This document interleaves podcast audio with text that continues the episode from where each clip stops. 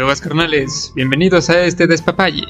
Esto es la neta del planeta, os hace la banda magnética. Y con ustedes yo merengues, el Dr. Darkness. Así que pásenle a lo barrido y sírvanse un café o lo que sea que la chaviza diga estos días. En fin, hoy hablaremos de hamburguesas. El otro día me encontraba perdiendo el tiempo en Facebook, como es usual, cuando me topé con un meme que me llamó la atención y que criticaba el capitalismo. Básicamente, este mostraba una variedad de hamburguesas de pollo de varios restaurantes de comida rápida, acompañadas de la siguiente descripción con un aire de ironía.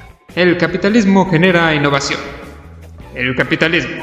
Y aunque hay algo de cierto, ya que básicamente todos te ofrecen el mismo producto, lo cual es aún más cierto con otros ejemplos, también es cierto que sí que hay innovación en cuanto a esas hamburguesas, principalmente en hacer la comida más sabrosa, ignorando si es saludable. Spoiler, no lo es. Como sea, me dio curiosidad ver los comentarios y uno que destacó para mí fue el siguiente. El meme de ejemplo es falso. Esto no demuestra innovación. La innovación capitalista crea el sándwich de pollo. El capitalismo engendra competencia por el sándwich de pollo y la competencia engendra demanda y elección. La competencia crea la oportunidad para que las personas libres compartan la prosperidad de la innovación.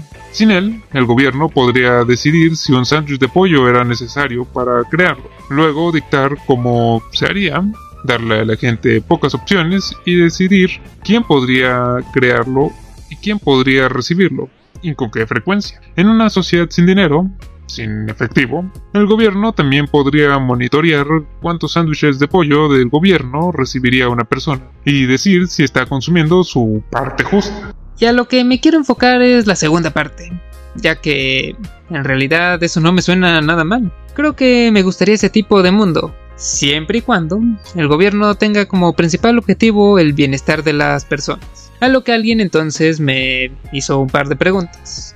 1. ¿Por qué el bienestar de las personas sería y seguiría siendo el principal objetivo del gobierno?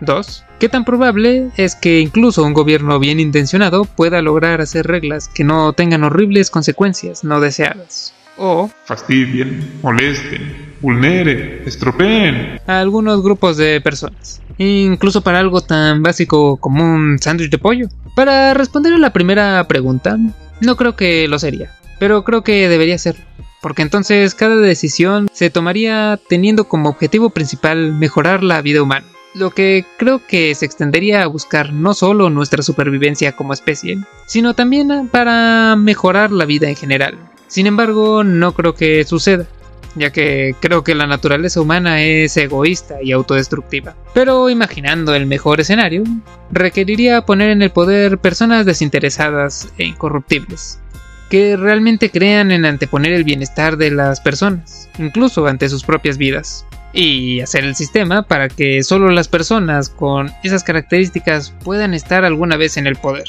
También tendría que haber sistemas para garantizar que no haya corrupción. Ninguna cantidad de dinero ni autoridad debe poner a nadie por encima de la ley. A la segunda pregunta, no creo que sea posible. Siempre habrá consecuencias. Sin embargo, optaría por un enfoque holístico para minimizar esas consecuencias. Volviendo a mis líderes ideales, cada una de sus decisiones debe ser informada, desde comités adecuados para cada situación. Por lo tanto, contar con expertos y personas que representen a los grupos que puedan verse afectados. En el caso del sándwich de pollo, incluiría representantes como dueños de negocios, de lugares donde venden sándwiches de pollo, expertos en salud, nutricionistas, agricultores, economistas y consumidores. Pero ellos no tomarían la decisión final, solo expondrían sus puntos de vista, inquietudes, ideas con sus pros y sus contras, para que la gente en el poder tome una decisión final educada que no tiene que ser grabada en piedra, y la cual se pueda cambiar a medida que surjan problemas una vez que se ponga en acción. Por lo tanto, también habría personas que monitorearían el éxito o el fracaso de cada acción tomada por el gobierno. Además, haría que las personas en el poder tuvieran que vivir como la clase más baja para vivir realmente las consecuencias de sus acciones y decisiones y asegurarme de que incluso ese grupo de personas tenga un buen nivel de vida. Entonces, por ejemplo, las personas en el poder solo recibirían el salario mínimo y solo se les permitiría usar el transporte público o lo que sea que consideren el mínimo aceptable. El poder no debe ser algo deseable, sino una responsabilidad. Pero regresando a hablar de hamburguesas y memes, hay otro donde se preguntan por qué una hamburguesa no es saludable si sus ingredientes por separado sí lo son. El problema es que una cadena comercial adiciona un nivel excesivo de azúcar y de sal, específicamente sodio, a todo, y grasas saturadas a la carne, y es que es lo que hace que la comida sepa mejor, la grasa, sea más adictiva las azúcares refinadas añadidas e incluso te causen más hambre, el sodio. Súmale que está frito y ese proceso por la temperatura genera químicos cancerígenos en los alimentos. Además, el pan no es de lo mejor. Y no es por el gluten, eso ya depende de si eres alérgico. El problema con el pan que se usa comercialmente se hace de harina refinada, por lo que se pierden nutrientes y fibra que regulan la digestión. Lo ideal es que sea harina de grano entero. En cuanto al queso, cae de nuevo en lo de las grasas, que de todos modos, en el caso del queso americano, sí realmente no es saludable. Hay quesos con menos grasas y más nutrientes. Por parte de la cápsula y la mayonesa, tampoco son exactamente alimentos que se considerarían saludables, por su exceso de azúcares, sodio y grasas respectivamente, además de todos los conservadores que le ponen. Y ni hablar de los colorantes, que tampoco se quedan muy bien parados en cuanto a ser cancerígenos.